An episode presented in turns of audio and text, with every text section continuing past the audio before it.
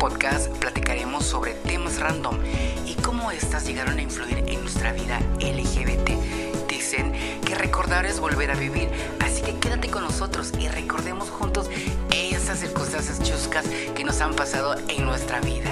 No se nos olvide Chayanne, el padre de todos, de toda Latinoamérica. ¿Te Pues bien. gustaría, te gustaría un apoyo económico? ¿Qué tal 10 mil pesitos? ¿Te suenan bien? Esto es Homogram y que el glitter flote en el ambiente.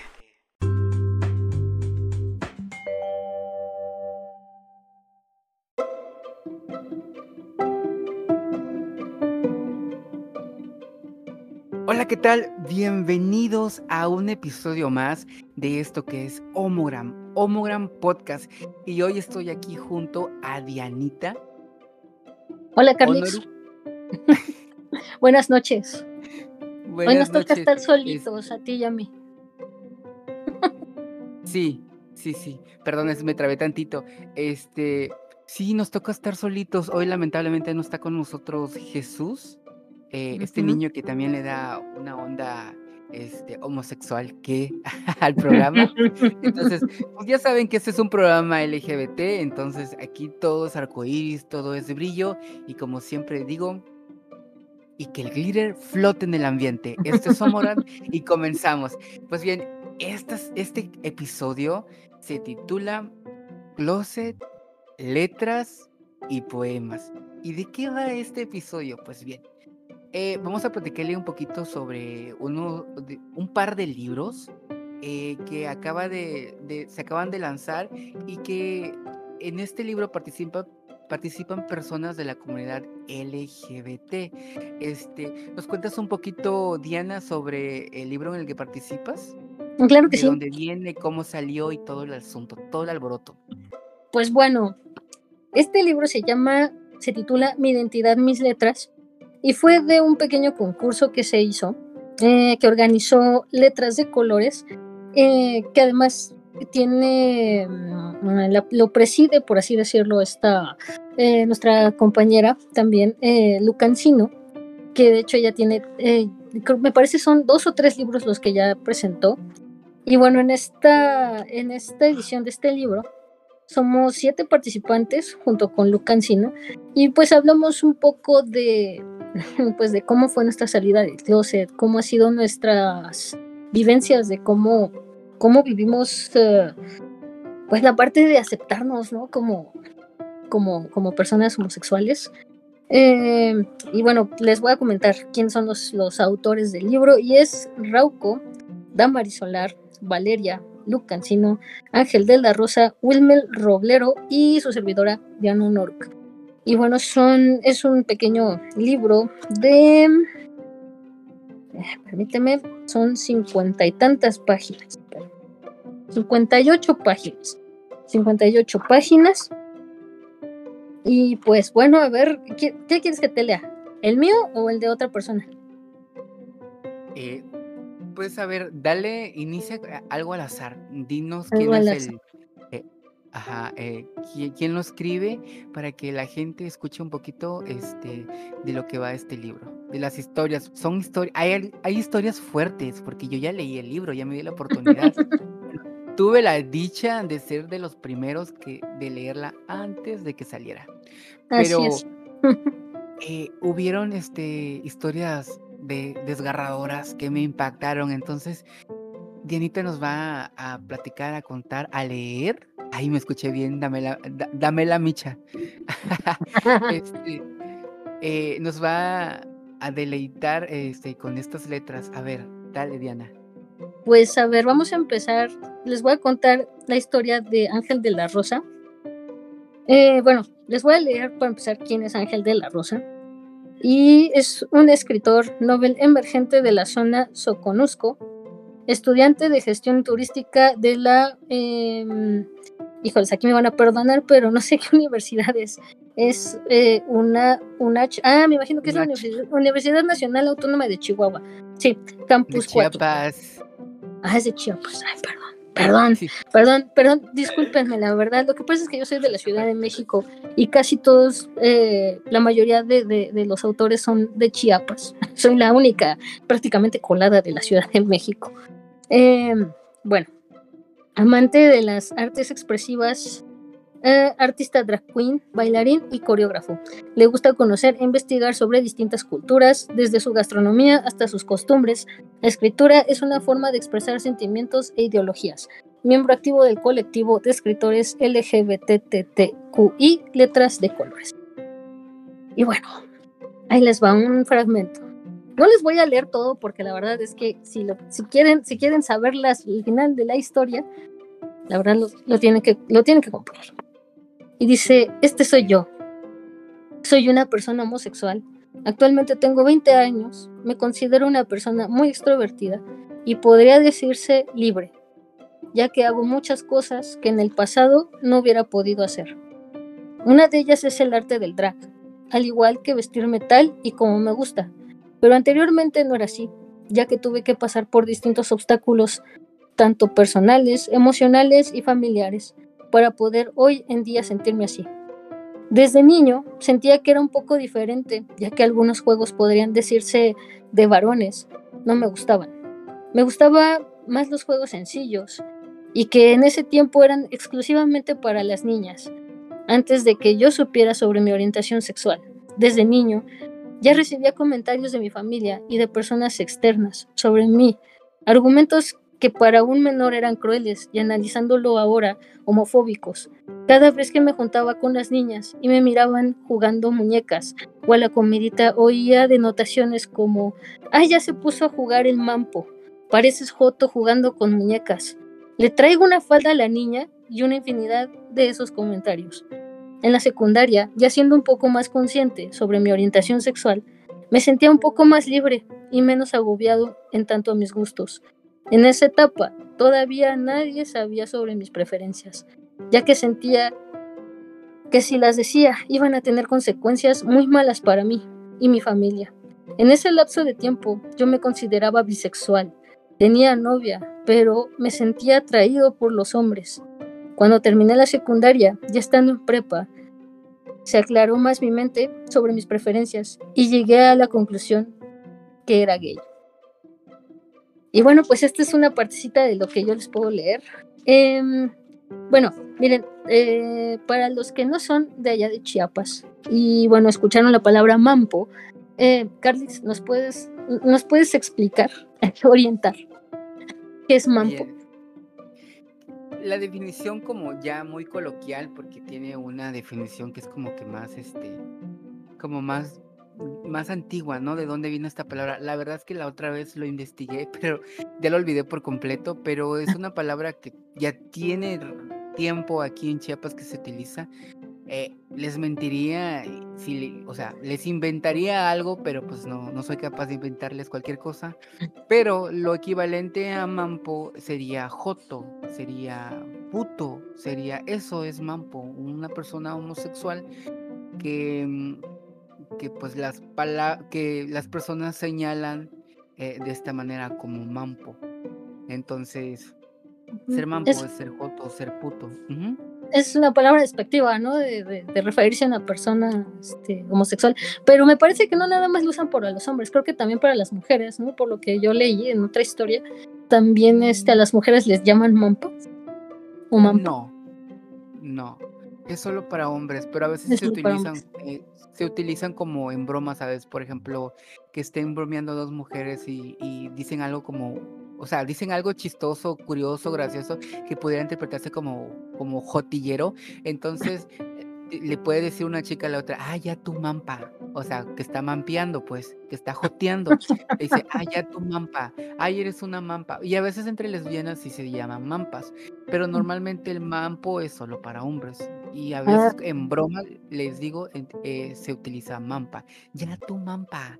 Ya dejo eso mampa. O entre hombres, eh, para hacerlo como femenino, de hombre a hombre, en, en un cotilleo homosexual, se puede decir, ay, ven para acá, mampa, ven para acá, mampo, ay, ya tu mampo, ay, ya tu mampa, cosas así. O sea, sí se utiliza en femenino, pero como tal se utiliza más para hacer eh, señalización hacia los hombres.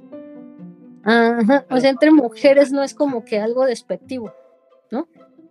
No, es más como, como broma. Si tú le quieres llamar a una lesbiana, pues hay, hay esa chancla. la tortilla.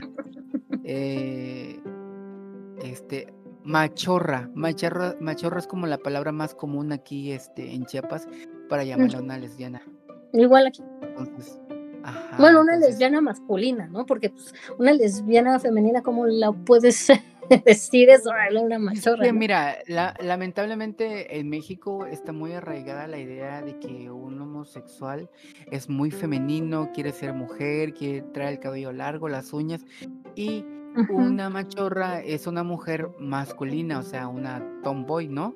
Entonces, eh, e, el mexicano tiene esa idea, todavía no, no se quita esa venda o, esa manera de ver a las personas homosexuales de, cierta manera, como que ya generó una idea de cómo debe de ser un, gay hombre o, un gay, o una, gay mujer. Una gay mujer. sí, está un, tanto confuso. Pero entonces, sí, como que eh, la población tiene como que más, como que definido, ¿no? Lo que debería de ser, pero pues están equivocados. Y, pues de eso vamos a pues hablar eh, eh, ajá, en el pues, pues, yo creo que yo, yo creo que ya se está cambiando un poco esa parte, ¿no? De, de, que piensan que pues que porque, o sea, que una mujer lesbiana tiene que ser masculina y un hombre eh, homosexual tiene que ser este femenino, ¿no? Yo creo que ya se van cambiando esas ideas. Sí, no, te voy a decir por qué. Sí, entre la juventud la juventud está aceptando todo, está siendo muy abierta, comprende las situaciones, comprende a las personas y se dan cuenta de la diferencia, que hay diferentes tipos de, lesbianas y diferentes tipos de gays. Eh, pero las personas de la tercera edad, eh, de 40 para arriba les está costando un poco, un tanto, como siempre. Eh, no voy a decir que todas las personas, pero la mayoría, así como, como están un poquito atrasadas en la tecnología y les cuesta, así también les cuesta bastante asimilar y aceptar, aceptar todos estos cambios y todos estos géneros que pues hoy en día tenemos ya. Eh, eh, pues ahora sí que, a, ¿cómo dicen? A mano abierta, ya sí eh, tantas opciones de género y de visibilidad o de expresión, entonces las personas mayores sí les está costando bastante. Aunque como les decía, no puedo decir que todos porque hay muchas personas adultas que son respetuosas, que entienden. Me encantan las abuelitas que apoyan a los nietos o a las nietas en su orientación sexual. A veces sorprende que porque son las abuelitas quienes aceptan a los nietos y no los papás. Sí, a veces pasa. Así es. Bueno, pues bueno, seguimos con la parte de ahora con los poemas. Ahora tú háblame de ese libro que, que, tienes en tus manos. Pues bien, eh, yo también fui a uno de estos eventos organizados por, pues que habíamos dicho que Lu es, es la manda más que, es la que exprime a las ovejas, que este entonces, eh, yo tuve la oportunidad y estuve presente y también participé a la hora de la presentación del libro, este, el que tú tienes, ¿cómo es que se llama, Dianita? El de Mi identidad, mis letras. Así es, estuve ahí y hablé un poquito del libro y también estuve presente eh, con el libro de Doren Giselle, que es una escritora joven, es también de aquí de Tapachula, me parece. Eh, y pues ella presentó su libro Octubre, las cosas que nunca dije. Y por lo que yo entendí cuando presentaron el libro y deduje al leerlo, eh, se trata de un libro de desamor, un libro de como de despedida a esa persona con la cual tuviste un amorío y las cosas no funcionaron. Octubre. Octubre porque es, es un mes que se encuentra en, otoño, cuando las hojas caen, obviamente, y pues eh, si pusiéramos el amor como en diferentes etapas de, de, ¿cómo se le llama? Sesiones de...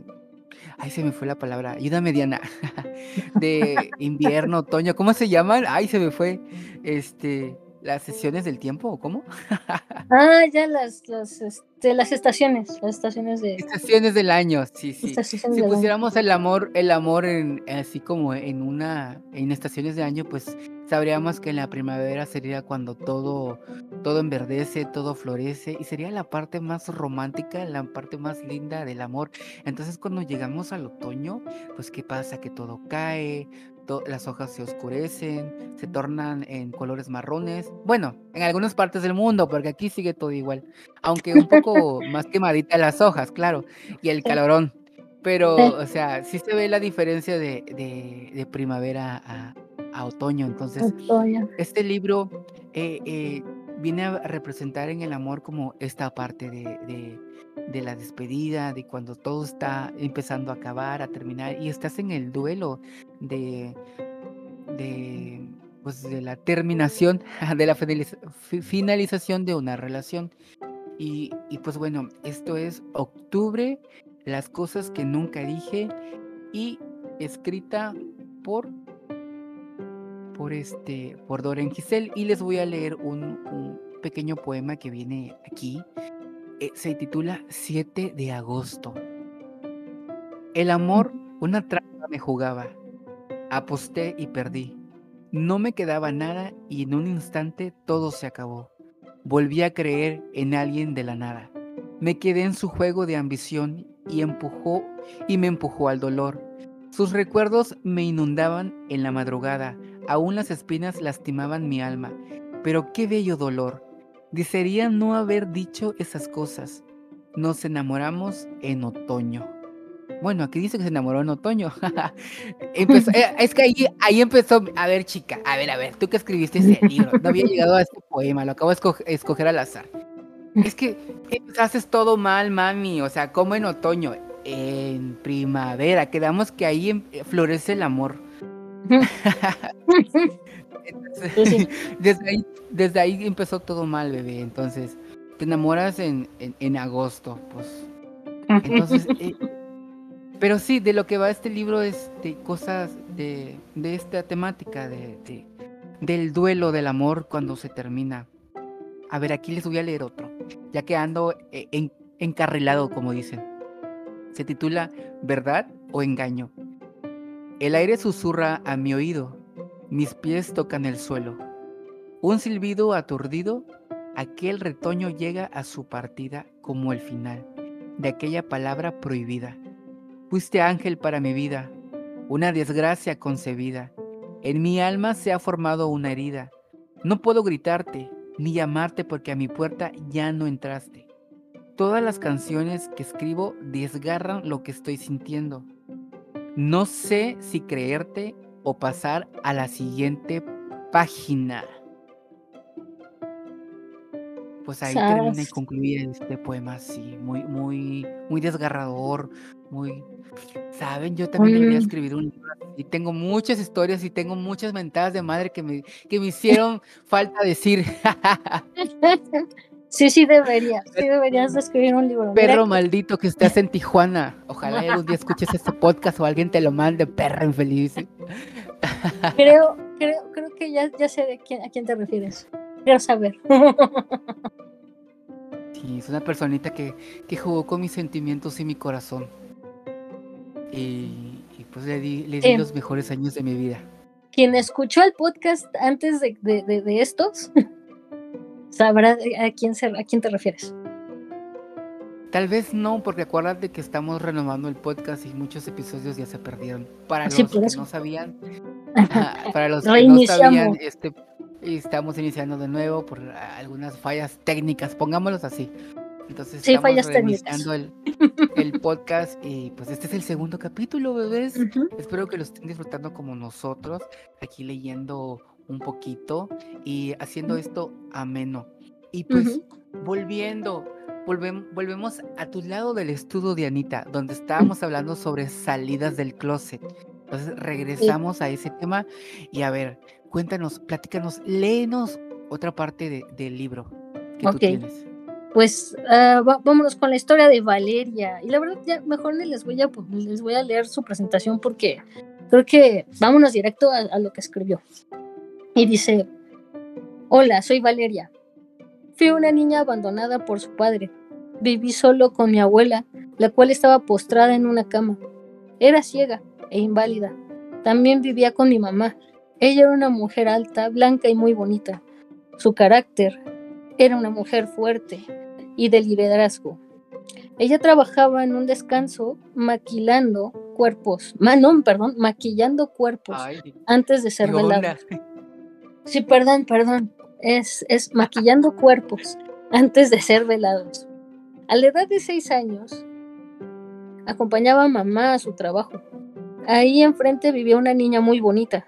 Me gustaba verla. Cuando ella salía a la tienda, veía cómo el aire jugaba en su con su cabello largo. Me gustaba muchísimo su sonrisa. Jamás supe su nombre. Ella era tímida. Un día volteó a verme y me sonrió. Sentí algo hermoso, especial, ese cosquillo en la panza y esa emoción que se siente cuando alguien te da un regalo. Pasaba las noches soñando esa sonrisa.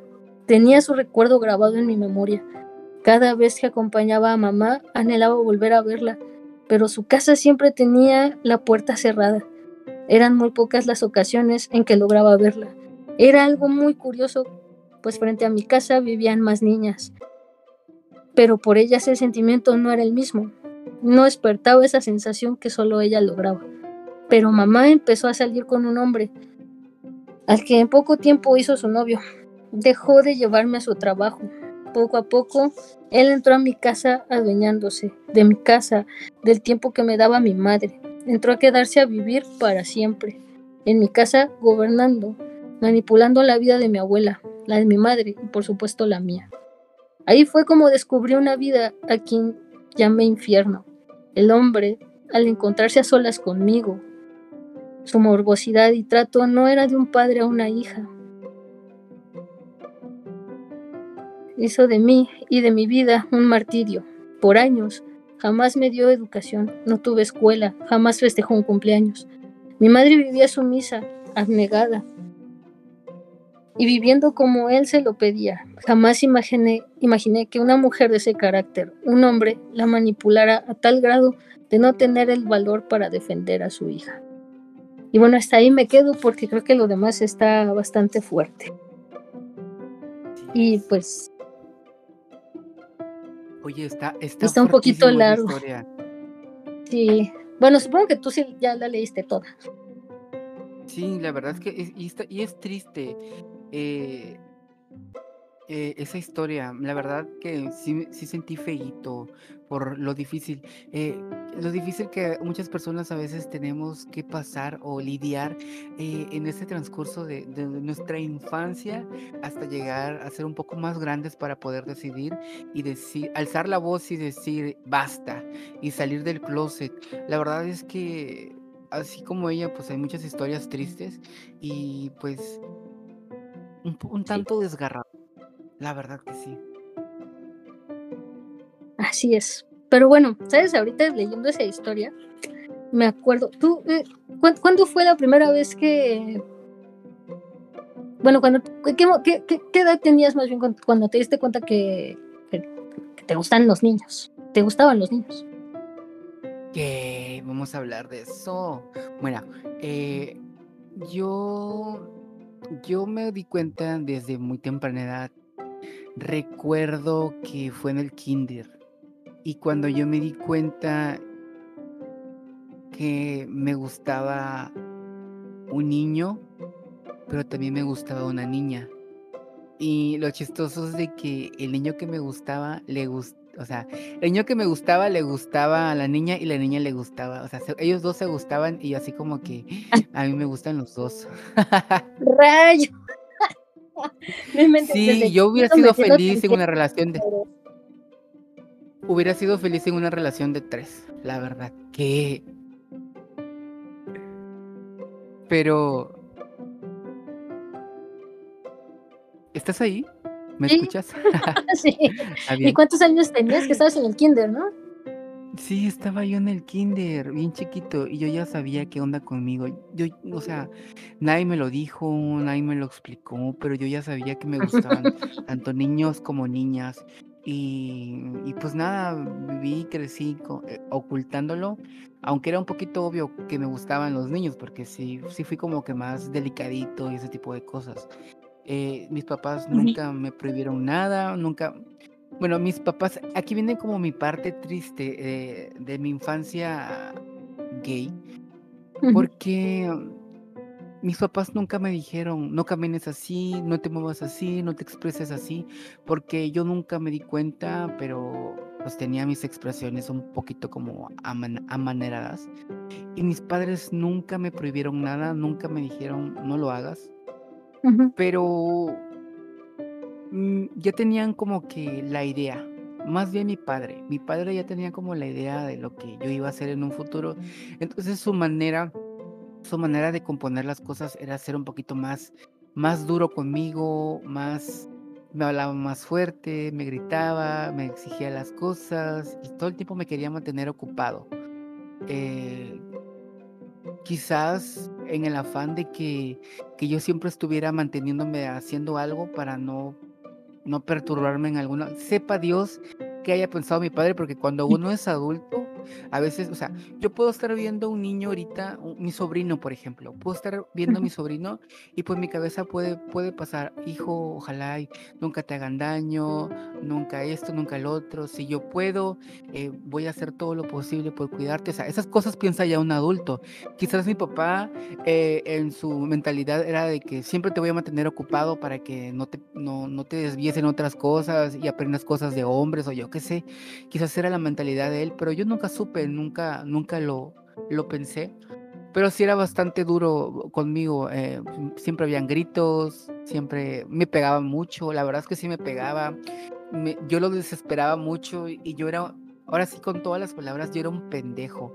Era un pendejo y papá me lo hacía saber. Pero yo era muy pendejo porque yo tenía miedo. Porque yo tenía miedo de que mi papá todo el tiempo me estaba regañando, todo el tiempo me estaba pegando para que yo aprendiera las cosas, porque era su manera de enseñarme, según él. Eh, y yo estaba pendejísimo, pero del miedo, del susto que me, que me generaba mi padre. O sea, eh, recuerdo una de las pocas veces que fui feliz con él. eh, recuerdo que hubo una feria en el pueblo donde, bueno, era una ciudad, pero no, no, tan, no tan grande como México o Puebla o Guadalajara, cosas así. Era una ciudad pequeña aquí en Chiapas. Entonces, eh, fuimos a la feria, pero nada más fuimos, fuimos él y yo.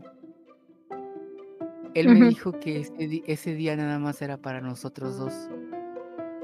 Te juro que yo lo recuerdo y, y me dan ganas de llorar porque ese día yo me sentí tan feliz, me sentí querido, me sentí amado. Siempre dudé que él de verdad me quisiera, que dudaba que él me aceptara, que, que me aceptaba pues. Siempre lo dudé y ese día yo estaba tan feliz, tan contento porque él me dedicó un día nada más para mí. Tengo dos hermanos más y ese día me fui con él. Bueno, pensándolo bien, pues yo fui feliz en su momento, pero a lo mejor mi papá andaba peleando con mi mamá y por eso se escapó.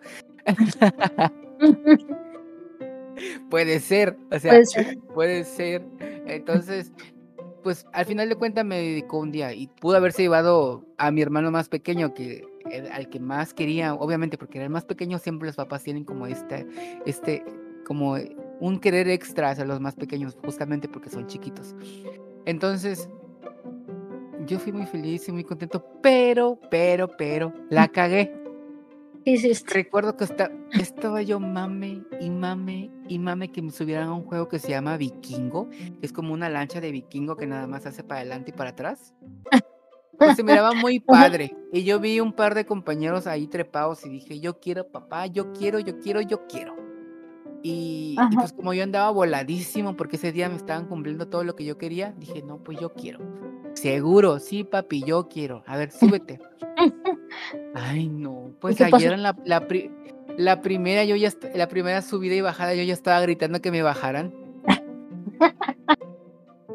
Yo estaba lloré y lloré, bájenme, bájenme, papá, que me bajen, bájenme, bájenme, papá, bájenme, ya no quiero, ya no quiero. Y, y lo peor es que yo me subí me subí porque habían otros compañeritos y, y yo quería como verme de que mi papá me consentía, que ellos vieran de que mi papá era, era amoroso conmigo. O sea, te digo porque estaba yo muy contento de que mi papá ese día estaba siendo muy cariñoso conmigo, que yo quería que todo el mundo se enterara o algo así. Entonces, Ajá. pues yo me trepé al juego. Y se, cuando estás abajo del juego, como todos los juegos,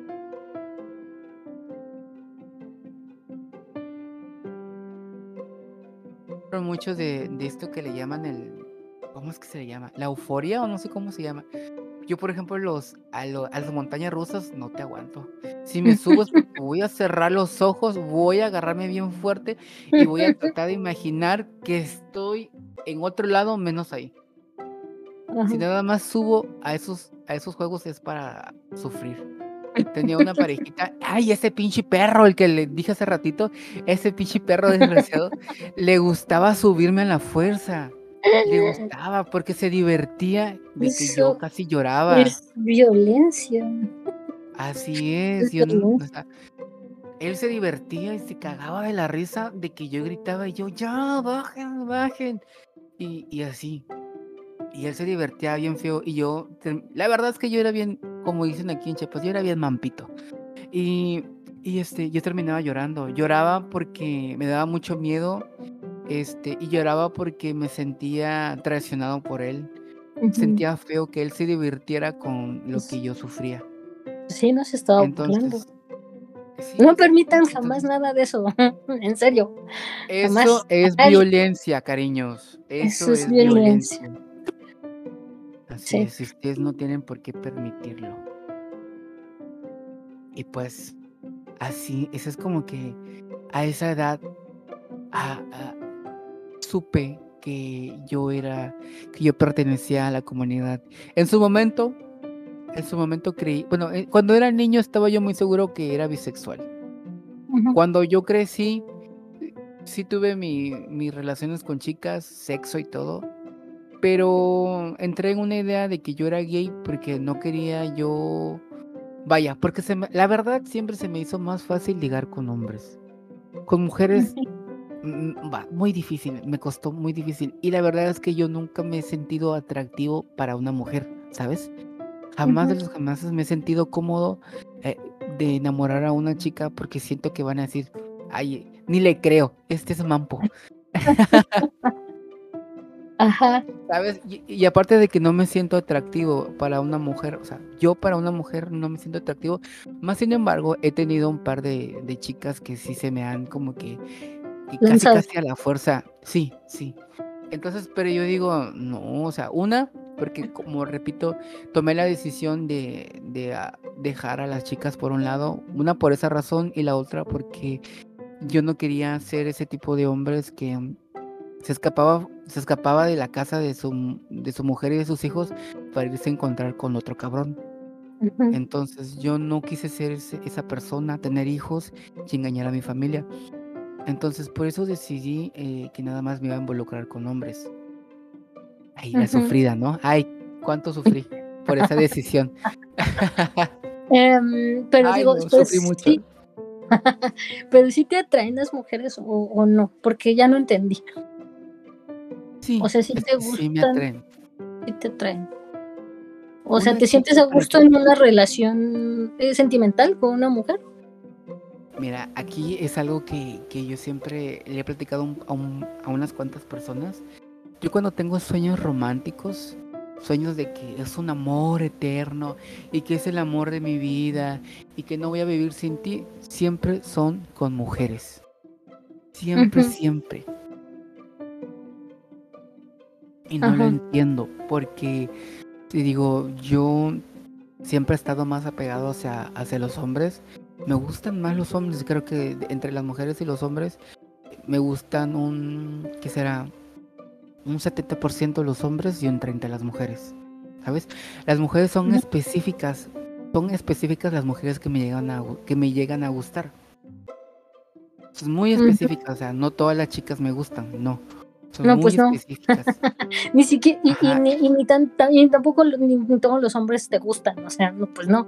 Obviamente, como todos los, todos los homosexuales, no, no todos los hombres me gustan, pero de todos los hombres creo que me es más fácil este eh, que me guste un hombre, porque hay grandes, chiquitos, chaparros, altos, o sea, hay de todas las formas, pero es más fácil que me guste un hombre a que me guste una mujer. Ujú. Eh, Por eso, por eso digo que me gusta un 70% más los hombres. Porque de todas las formas le encuentro como que, ay, está guapo, ah, tiene esto bonito, ah, tiene aquello. Ujú. En cambio, en una chica va desde el cabello hasta la forma de cómo se viste, de cómo camina y de cómo habla.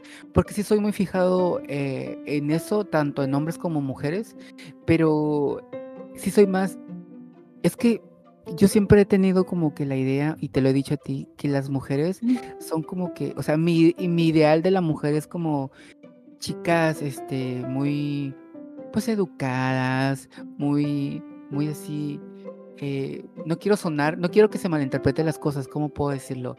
Este, bueno, para mí las mujeres son todo amor, son todo cariño, son, son todo, todo lo bueno del mundo, todo lo mejor del mundo. Entonces, cuando alguien me llega, cuando una chica me llega, me llega a, gustar, tiene que tener ciertas como que especificaciones, ¿sabes? Eh, como en lo físico que puede ser el cabello, la forma de vestir y la manera de cómo habla, y pero también influye mucho su- sus como sus sentimientos, que yo vea que esa chica es una una chica linda de corazón, ese tipo de cosas me atrae mucho, porque te digo, tengo como un ideal de, de, de las mujeres, entonces eh, pues tengo un, como que algo muy específico cuando me gusta una chica. En cambio, con un hombre puede ser, ya para una relación sí me fijo en esas cosas de, de cómo se expresan y ese tipo de cosas.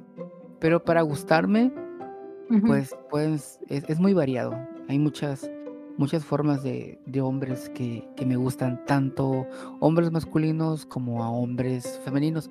Antes me gustaban, yo cuando tuve mi primera, mi primera pareja, mi, mi esa pareja empezó como que a vestirse, como. ¿sabes? Como que de repente en Halloween se vestía de mujer, que de gatita y esas cosas. A mí no me gustaba para nada. Y yo hablaba con sus amigas porque me decían sus, sus amigas, ¿no te gusta? ¿Es que no te agrada? Digo, no, es que no me gustan, pero ¿por qué? Es que yo soy gay.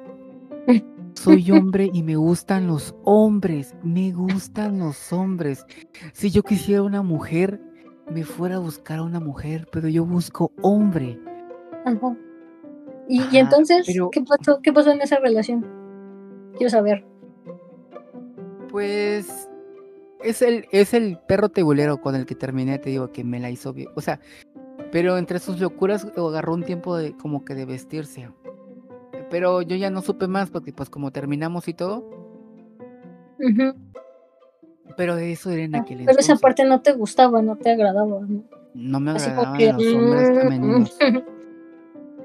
Hoy en día, hoy en día me gustan los chicos femeninos que son como así, o sea, son, son como hombrecitos, pero son como un poquito como delicaditos, que, que hablan así como, como un poquito gay, cosas así.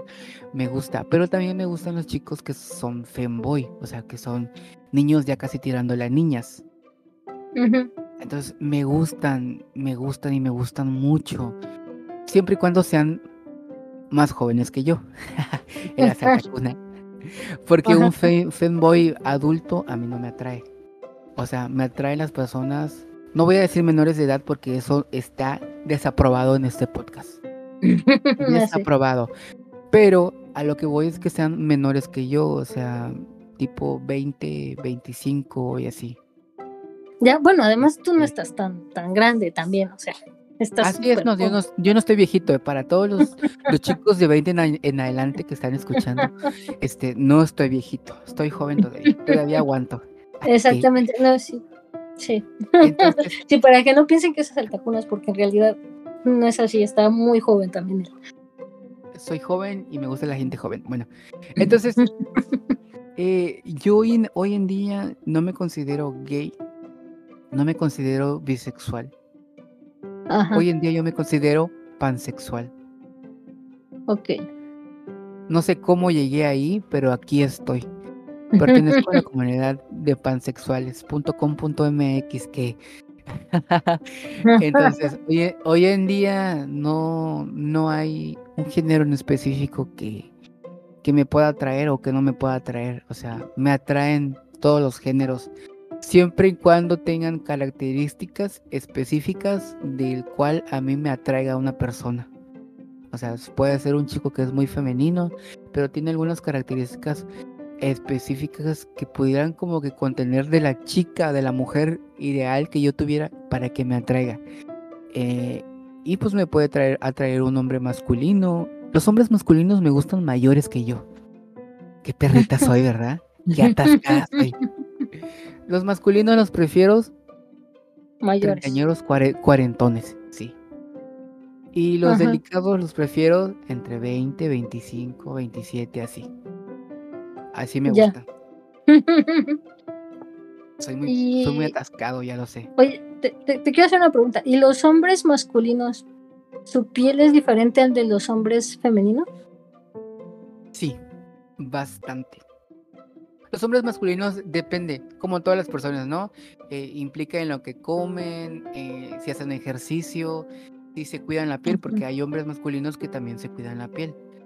Este, y otra de las cosas es de que a veces ni se cuida, sino que ya es como que su, su cuerpo, ¿no? Eh, su, su gen de las personas que ya son como que más suavecitas o más toscas, más duras, más ásperas. Pero sí, sí hay una diferencia entre hombres masculinos y hombres femeninos. Femeninos. Así mm. es. Ok. bueno, me nació la pregunta, la verdad. Porque fue así de, um, ¿será diferente su piel? Pues yo creo que sí. Cosa que yo no podría decir de, entre mujeres masculinas y mujeres femeninas, porque la verdad yo solamente he tenido tres novias y las tres han sido femeninas. Y um, ah, bueno, la verdad es que aquí entre nos, Sí, la piel de, mi primera novia, pero no sé, a lo mejor es, es por su estatura, la verdad no sé. Pero mi primera novia medía 1,80. Este, estaba grandota, morena, y su piel no era tan suave. no sé, o sea, este, y por ejemplo, mi actual novia es también morena. Es este, bueno, pero es morena clara eh, y pues mide unos 61, yo mido unos 60, nada más me saca un centímetro y su piel se siente suavecita. Entonces, no sé. Yo creo que igual también, como dices, también depende de la alimentación.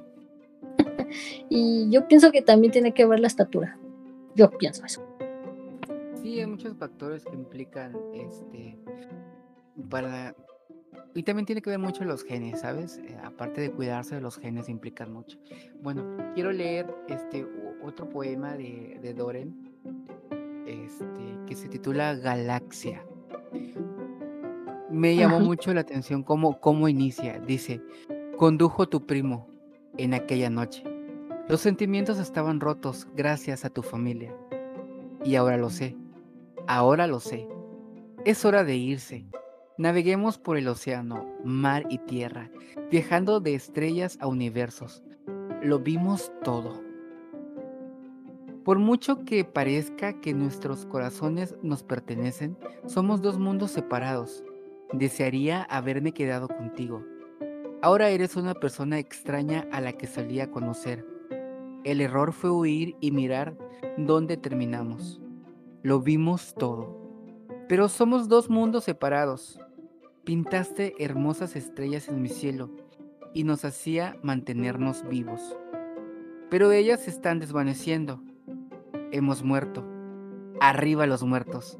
Mil poemas, mil canciones y un, y un tremendo silencio. Ay, me encantó esta. La verdad, me encantó. Amé. Amé, amé, amé. Me gustó mucho. Pues, pues mira que los que has leído la verdad están muy padres, ¿eh? Me están gustando, me gustaron. Pues bueno, yo te revendo el libro en 500, que es cierto. para que tenga interés, Para quien tenga interés de obtener estos libros, pues mm, por parte del podcast pudieran comunicarse con nosotros eh, vía arroba homogram podcast. No, arroba homogram studio, perdón, es eh, la cuenta de Instagram del podcast. Pueden mandarnos mensaje por ahí y a nosotros los, los, los contactamos eh, con la persona que, que, tiene este libro en venta. Eh, nada de lo recaudado se queda. ¿Qué? no, ya esta venta es externa. Nosotros solo estamos compartiendo y leyendo un, poquito de, de, los libros y ya las ventas pues ya serían por parte de, de creo que el colectivo de letras de colores. letras de letras de colores. Letras de colores, perdón, sí. Entonces ya, nosotros solo leemos y los invitamos a que pues si compren el libro y lo lean más a fondo, lo disfruten, lo deleiten, así como lo estamos haciendo nosotros. Y pues, si gustan, pues mándenos un mensaje y ya nosotros los contactamos con las personas que pueden este, enviarle, enviarles este libro. Em, posiblemente yo creo que se puede a toda la, a toda la República Mexicana porque no, no, hoy en día todo es muy fácil y práctico, no creo que no se pueda, yo creo que sí hay una manera de, de, poderse enviar, así que para quienes estén interesados, eh, octubre, las cosas que nunca dije y ¿cuál es el que tienes tú? Mi identidad, mis letras. Y bueno, ah, y además la eh editorial es Soconusco Emergente, de parte del colectivo Letras de Colores. Es un todo esto está padrísimo, está padre, porque eh, pues este equipo, por ya generalizarlo o englobarlo, este equipo está apoyando a las personas, eh, dándole visibilidad a las personas LGBT que se encuentran tanto en, el país como en nuestro estado, que es Chiapas. Eh, pues dándole la visibilidad, el apoyo y la oportunidad, porque pues la, como en todo, a veces cuando alguien quiere lanzar algo y la editorial o otra, o no sé, disquera, por ejemplo, eh, hablando de música, se enteran de que es un proyecto LGBT, muchas veces le dan carpetazo. Y eso es triste porque, por ejemplo, Doren aquí está, estoy leyendo unos poemas que están padrísimos y imagínate que si yo hubiera tocado las puertas en otro lugar y se lo hubieran negado. O no estuviéramos leyéndole, leyéndole sus poemas. Así es. Entonces, por ejemplo, ustedes también que, que escribieron, son los autores de Mi Identidad, Mis Letras, ¿verdad? Así es. Este, también agradecidos con, con este equipo que los está apoyando y que les está dando la oportunidad.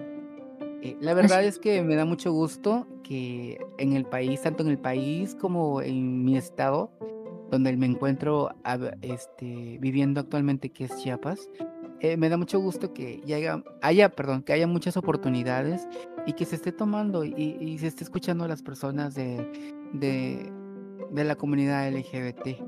Entonces, pues yo sí aplaudo, aplaudo mucho esta iniciativa, este apoyo, porque talento, talento nos sobra en México, talento nos sobra en Chiapas, eh, y pues solo, solo hay que descubrirlo, como dicen. Bueno, y de hecho, paréntesis, paréntesis, eh, quien nos está escuchando, si tú escribes, tienes eh, eh, algo que quieras compartir, puedes también contactar al colectivo de Letras de Colores, me parece que es en Facebook, y o si no, puedes contactar a Lucancino, o también me puedes contactar a mí, este, para que, para que si tienes algo que, que quieras decir, que quieras comunicar, se puede publicar. Em, bueno, eh, escríbenos y con gusto te damos información de cómo, eh, de cómo puedes ah, tú pues hacer tu libro. Así que esto no está cerrado para, para nadie. Si tú tienes ah, eh, algo que decir, con mucho gusto te escuchamos y vemos qué onda, ¿vale? y bueno, ¿qué, quieren, ¿qué quieres que te lea, Carlix? platícanos o léenos más bien otra, otra parte. A ver, la parte de Lu. Ah, la parte de Lu. Escuche. vamos a ver la parte de Lu. Bueno, Lu. Una pequeña parte. Sí, además, sí, además no puedo, no puedo no leer eh, pues de la, de la, de la directora de letras de colores, que es Lucan. De la manda más, de la ampona, ¿qué? Ándale. Ok, ahí va. Dice, para encontrarse a uno mismo es necesario perderse más de mil veces. Ser lesbiana, vivirlo y vociferarlo sin problema alguno, hoy es uno de mis logros de vida a mis 42 años, siendo mamá de una joven de 18 y de siete perrijos. Me queda claro que el respeto no radica en lo que uno es o cómo es, y que tampoco tenemos que luchar para ganarnos un lugar en la sociedad. Lamentablemente tenemos que hacerlo, aunque a veces no lo consigamos. Hoy en día es más fácil salir del closet y aventurarte a la travesía de mostrarte como tal a la sociedad, pues a pesar de sus creencias, heteronormas y pensamientos chapados a la antigua, según como dicen los abuelos, yo, yo digo pensamientos inculcados desde un matriarcado que no visualizaba más de lo que había frente a sus ojos. Triste, pero cierto. Antes solo existía el matrimonio entre desiguales, hombre y mujer, y la promesa de casarse y ser felices por siempre, aunque hoy en día descubrimos que no era felicidad, ni el hecho que antes se reparaban las cosas rotas. Un secreto a voces y que hoy duele es que las mujeres aguantaban maltratos, golpes, humillaciones, violaciones, entre otros abusos, y por no ser una mujer divorciada y fracasada, permitía todas esas atrocidades por el bien de la familia y la importancia del qué dirá la sociedad. En los ochentas he vivido la dicha de nacer. Mi infancia fue amena, siempre acompañando a papá a los campos de juego de softball, tratándome como niño y siendo su fiel compañera. Pero bueno, me he adelantado mucho.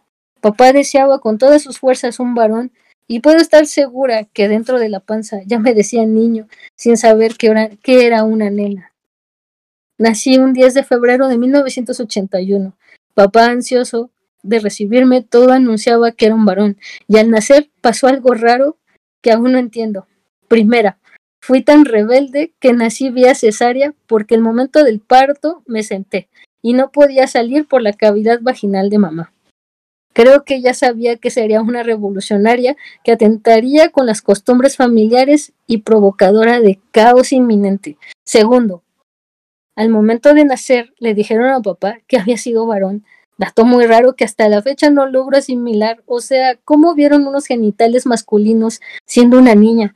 Y bien, papá vociferó que era varón, regaló, regaló puros y demás y oh desilusión. Dato después le dijeron que era una niña. Papá pidió explicación y solo le dijeron que se había equivocado. Y bueno, con ropa de varón y demás llegué a casa. está un poquito chuscas su historia, la verdad.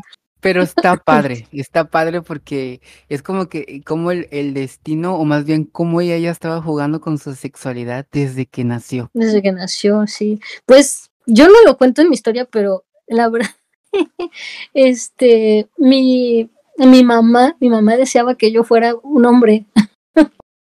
sí, decía, decía, no, sí iba a ser hombre. Pero no sé en qué momento fue así como de, no, mejor que sea niña, porque ya habían tres hombres y dos mujeres en mi, de, de hermanos, ¿no? Entonces, pues eh, lo lógico más bien era que fuera una mujer, ¿no? Ya para que fueran tres hombres y tres mujeres. Y pues sí, nací mujer. o más bien un hombre en cuerpo de mujer. Sí. Fíjate que antes yo, cuando era este chiquillo, regresando justamente al, al, al tema de historias de, de closet y así, este, cuando todavía no decía yo no hablaba con mi familia sobre mi, mi, mi homosexualidad, este, tenía una idea muy errónea de pensar de que cuando yo fuera a crecer, pues iba a ser como intentar querer ser mujer y cosas así. Estaba yo muy chiquillo. Pero este, yo llegaba, llegué a pensar que yo era una mujer atrapado en un cuerpo de hombre. Tenía una idea muy diferente, te digo, eh, uno está pequeño, uno es niño y no sabe, no sabe diferenciar o no sabes bien cómo está la onda, ¿no? Hasta que ya eres adulto y te das cuenta. Entonces yo creía que cuando fuera, iba a ser grande, pues iba a ser así, que me iba a vestir de mujer y cosas así. Entonces yo, yo creía que era una mujer atrapada en un cuerpo de Mm. un hombre. Y estaba yo un ¿Tú, poquito... tú, tú te sentías una mujer o te sentías hombre? Ajá. Llegué a sentir, yo llegué a sentirme una mujer. ¿Por qué? Por, te digo, po- no, es que yo no sabía que, que podías, o sea, podías ser hombre siendo gay.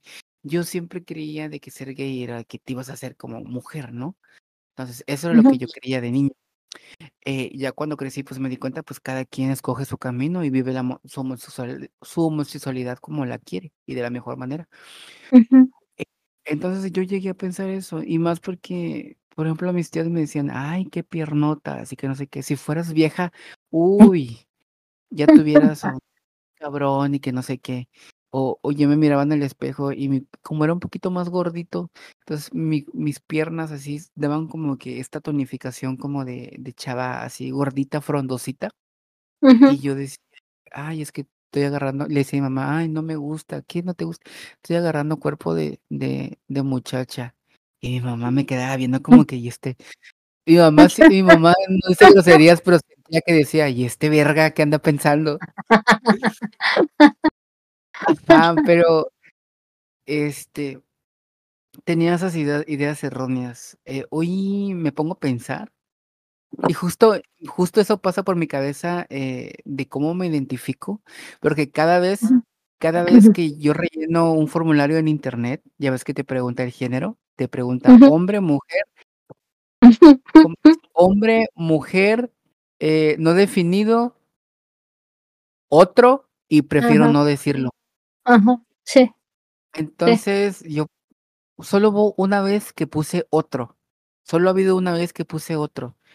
Y cada vez que llego a esa parte de los formularios, digo, no, pues que yo soy hombre y pongo hombre o masculino. Digo, es que yo soy hombre, o sea, que, que me guste, que sea yo pansexual, no, eso no, no, no, no quite que yo sea hombre, o sea, yo me siento hombre. Ya. Este, y, me- y de la, ayer me estaban preguntando un chico con el que vamos a grabar este el otro podcast que es Chicas Alternativas. Por cierto, si no lo han escuchado, vayan a reproducirlo. Chicasalternativas.net es un podcast que grabo con Kylie y Brooke Beach. Son chicas drags. Este, y pues estamos haciendo un podcast sobre drags, hablando de drags, invitando a drags, a dragas. Entonces, posiblemente algún día tengamos a su draga favorita con nosotros, entonces vayan a reproducirlo, nada les cuesta. Y está Y muy divertido. divertido, eh, igual que este, también pon, denle play, to- digo, denle play, denle play to- Denle play. todo, sí. Entonces, ¿en qué estábamos? Ya se me olvidó. De que te estaba preguntando si tú te sientes eh, mujer. Ya me acordé, ya me acordé. Entonces, en los formularios ahora pongo hombre, es que soy hombre. Pues sí. Sí soy pansexual como, como género, pero me identifico como hombre, como masculino. Y me decía ayer un, un chico con el que estábamos grabando el podcast, me dice, porque me empezó a hablar como en femenino. Y así como que, ah, qué Te choqueaste, ¿no? Así de, no O sea, no soy me espanté, mujer. no, no, no me espanté, pero dije, ah, qué confianzudo. Y fue que me dijo, oye, bebé, perdón, ¿cómo te identificas? ¿Masculino o femenino? Y Masculino. le pongo, mira, yo soy masculino, soy hombre, pero la verdad, cuando estoy con mis amigos y en confianza, suelo hablar en femenino y me hablan en femenino y por mí no hay problema, porque lo tomo como broma, como parte de, de lo chusco del día. Siempre he dicho que con mis amigos a veces me cuestionan que por qué joteo mucho, porque ha- hago muchos ademanes y cosas así, y le digo, a ver, ustedes también son gays, ¿por qué? ¿Por qué son homofóbicos ustedes siendo gays? O sea, no lo puedo creer. Pero además, aparte de eso. Eh, yo no suelo, no suelo ser tan así con el resto de las personas.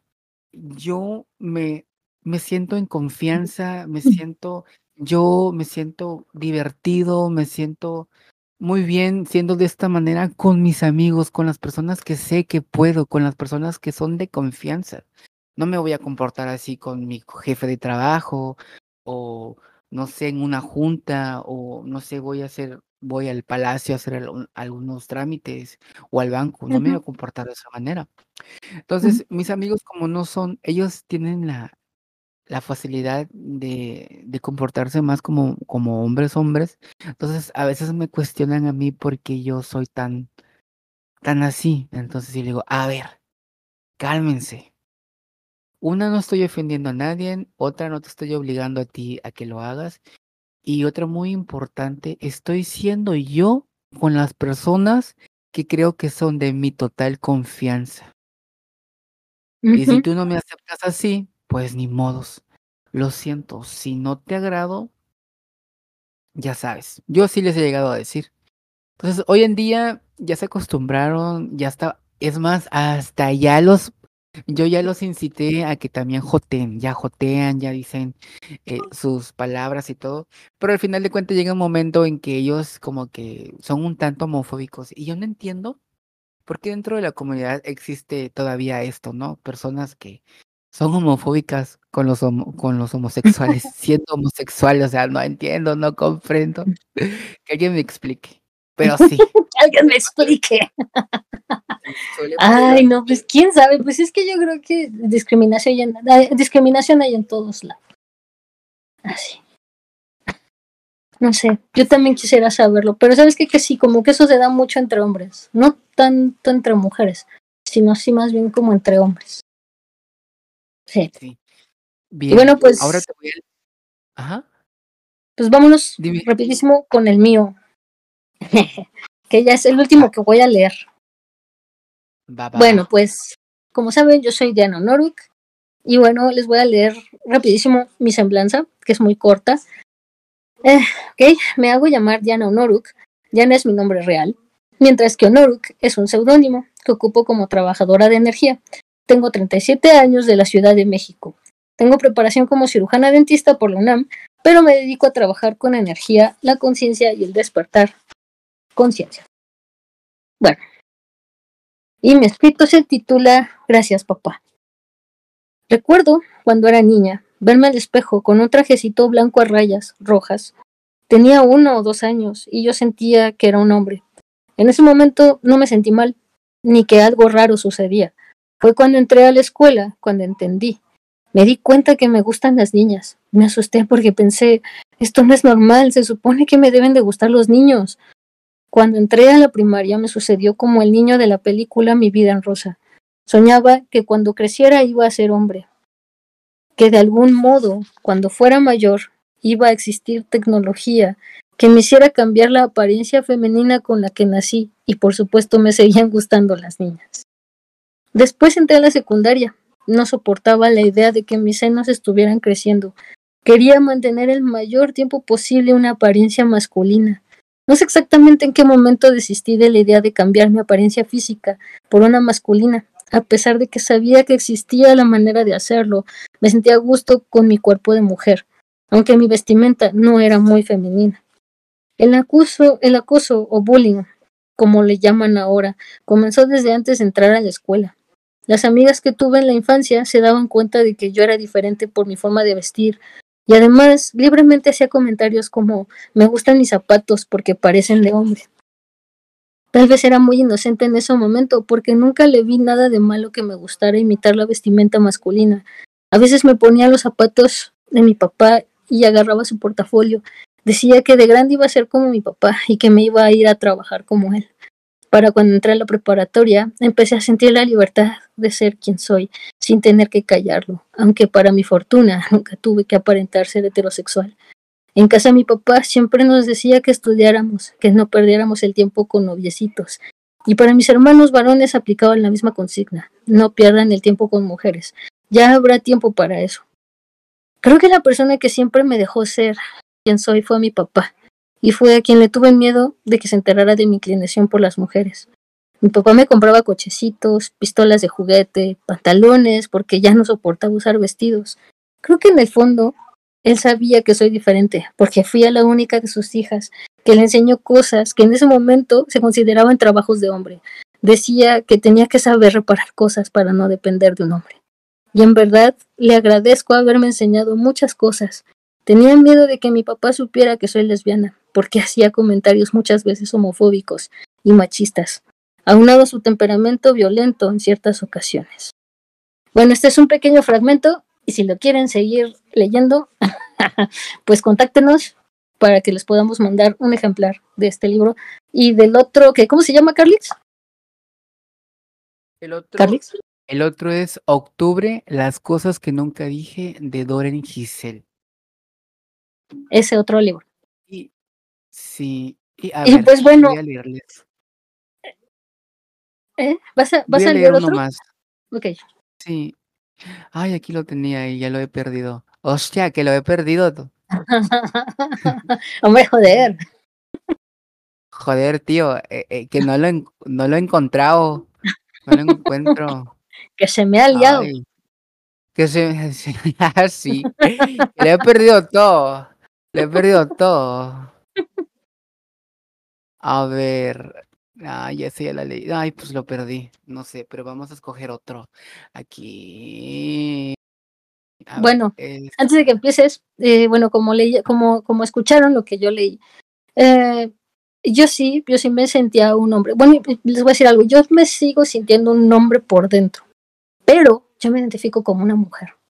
Y eh, eh, yo siempre lo, lo he dicho, o sea, de que, pues que sí, que sí, sí, yo me siento un, un hombre en cuerpo de mujer. macho. Ma- No, macho ver, no, no, macho no. a ver, besémonos. ¿Cómo? A ver, besémonos. A ver De si lejos sabes no a hombre. Además de que no me gustan los hombres. Aparte de todo, a mí Pero a mí sí. Pero a mí sí. Por eso te digo, a ver si sabes a hombre. no creo. No creo porque pues, mi cuerpo es, es mujer. bueno, pues la cosa es esta. O sea, sí, me siento un hombre, pero me identifico como una mujer.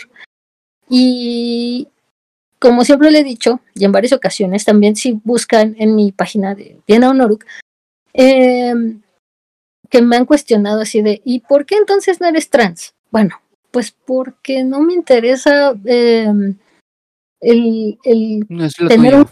Pues, es- pues es que no me interesa, no, me sentiría a gusto teniendo un cuerpo masculino. La verdad, yo me siento muy a gusto siendo mujer. Eh, y me gusta a veces, me gusta a veces el, la parte de, de ser más femenina. O sea, me gusta maquillarme, me gusta vestir, pues, un tanto más femenina, porque ni soy, eh, ni soy ni tan masculina, ni soy tan femenina. O sea, soy como un término medio, ¿no? Entonces, me gusta.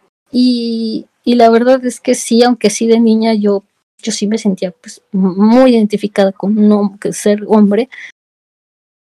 No, llegó un momento en el que dije, no, me gusta, me gusta esto de ser mujer. Y entonces, pues, pues así quedó la onda, ¿no? Y bueno, también yo sé que muy pocas personas van a entender esto, pero mi conciencia es la, es, es, la, es la masculina, pero estoy aquí jugando un rol de mujer en este planeta y en este cuerpo como mujer y lo acepto. Y eso, y eso es lo que a mí me pasa. Y bueno, después de ese, de este brevario, pues ahora sí, seguimos con el otro libro, Carlix, que nos vas a leer. Pues mira, yo quiero decir que, comentar, agregar, que yo, yo soy hombre, pero me identifico como perra. ¿Qué? No sé, quería decirlo, quería decirlo. Pues déjame decirte que para ser perra no soy muy perra, la verdad. Soy, soy más bien, soy una perra mansita, la verdad. Intento ser, intento ser perrísima, pero la verdad mi corazoncito no puede. No puede. Pero bueno, vamos a leer un poquito un, un poema más de Doren Giselle. Y se titula. Doren, Doren, Doren Giselle, ¿quién es? Ah, Ok. Qué bueno, porque hace rato le iba a decir, porque metí las patas cuando dije, creo que es de Tapachula. Pero sí es. Y, y les voy a platicar, y debí haber empezado por aquí para empezar. Así que, Dorian, si estás escuchando esto, que espero que sí, porque te voy a buscar por mar y tierra, porque no, tengo, no encontré tu Instagram, pero lo voy a buscar y te lo voy a mandar. Te voy a mandar el podcast para que lo puedas escuchar y lo puedas compartir. Y si un día puedes estar con nosotros, pues nosotros contentísimos. Pues bien, Estaría genial. Sí, ah, bien. Doren Giselle nació el 21 de agosto de eh, 1999 en Tapachula, Chiapas. Es ingeniera en animación y efectos visuales. Egresada de la Universidad Politécnica de Tapachula, buena diseñadora gráfica y fotógrafa. Le gusta la actuación e hizo varios cortometrajes, al cual uno de ellos se le otorgó un reconocimiento por la misma universidad, UPTAP. La. Le fascina el doblaje y locución. Tiene un canal de podcast en Spotify. Mira, no. Órale. Sí, ¿Y cómo se llama? tiene un canal de podcast en Spotify. Algo que también le encanta es la creación de videojuegos en programación orientada a objetos. No dice el nombre del podcast. Mm, a objetos. Le apasiona la lectura y la escritura, ya que cada emoción, ¿cómo le dice? Ah, le apasiona la lectura y la escritura, ya que cada emoción, romance o decepción es algo inspirador para ella, y así escribir hasta lograr una buena historia. Es fanática de los webcomics, cómics, y su programa favorito de diseño en 3D es Blender. Bueno. Pues bien, ella es Doren Giselle. Pues bien, vamos a leer un poquito. Esto se llama Un cielo, un eco y un deseo. La alegría se volvió mi compañía durante arduos días. Se burla sin cesar y brinda con copas de champán. Le dice al cielo que mis sueños repelaron por complacer al chico en un juego. El cielo no le cree porque el chico siempre pierde y es que soy una gamer. El que sabe, sabe. Y el que no, muere. La luna es testigo de todos los juegos fallidos. Game over. Game over. Y llevo la victoria al doble. Pero las estrellas forman un rumor que entre el chico y yo ya se, ya se habla de amor. Oh, hombre, ¿por qué me hacéis daño de esta manera? Tus mentiras son como espinas brotando en mi piel. Duele e incomoda. Pensé que encontraría el amor, pero desperté demasiado tarde. Aún te sentiría mío, pero ya eres ajeno. Eres prohibido. ¿Cómo ves? Órale. Está bueno. Está padre. Sí, están padres, están padres sus poemas. Me encantan. Me encantan. Ya voy a escribir el mío también. ¿Qué? Sí, muy pronto, muy pronto. Se va a llamar Poemas para hacer el delicioso en 3D. ¿Qué? El libro tiene que ser rasca, huele. Ay, ¿de dónde saco tanta tontería? ¿Sabes qué es lo peor? Que, que igual sí, sí podrías inventar eso. Ay, es que no me des vuelo porque me voy a... Yo soy de, de- Ya sabes que yo soy de muchas ideas. El problema es ejecutarlo. A mí se me vienen mm, 10 ideas al día y eh, intento ejecutar uno. La verdad, Entonces, la verdad puedo decir que eres muy creativo. Eres una persona muy Sí. creativa. bastante. Y ese es mi problema. Cosa que yo no tengo mucho, eh, la verdad. Ahí sí Sí, está mi parte masculina, que digo, ay, no, que, no, Que lo hagan no ellas. Que lo hagan ellas. Sí, yo no soy tan ingeniosa, no, no soy como de que, este, no sé ocupar espacios y es como que, ah, este, yo tengo que hacer una sola cosa a la vez, si no ya se fregó la cosa. así. Ahí está mi lado masculino.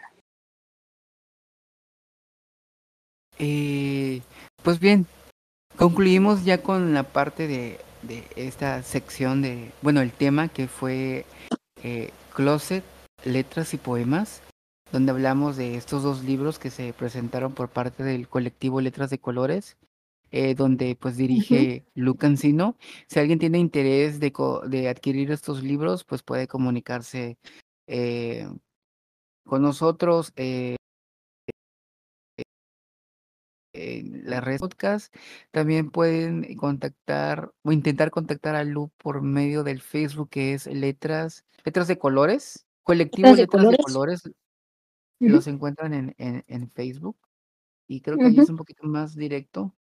Este, Y pues también con Diana, Dianita, eh, ¿puedes dar tus redes sociales? Sí, me pueden encontrar en Facebook, Instagram, TikTok y YouTube como Diana Honoruk con K al final. Y pues bien, eh, pues esperemos contactar a Doren Giselle para luego a ver si nos echamos este un podcast, una grabación con ella. Y a ver qué, qué más nos puede platicar acerca, porque la verdad me gustaría que nos platicara más acerca de su libro, qué le inspiró, eh, los dolores, eh, eh, el tiempo que se llevó y ese tipo de cositas, porque la verdad a mí me gustó mucho el libro de poemas. Y también el libro, el libro donde tú participas, Dianita, está, está muy bueno. Tiene, tiene mucho, tiene drama, tiene dolor, tiene sufrimiento, tiene alegrías, tiene, yo, la verdad, yo casi lloro con tu historia. No te digo, estuve en lágrimas, porque me sería mentirte y sería mentirle al público, pero casi lloro con tu historia. Y me dio una idea para algo que también yo voy a escribir más adelante ya, pues despuesito ya les platico de cómo está la onda, de qué se trata pero sí me inspiró, ya tengo como en mi, en mi cabecita la idea.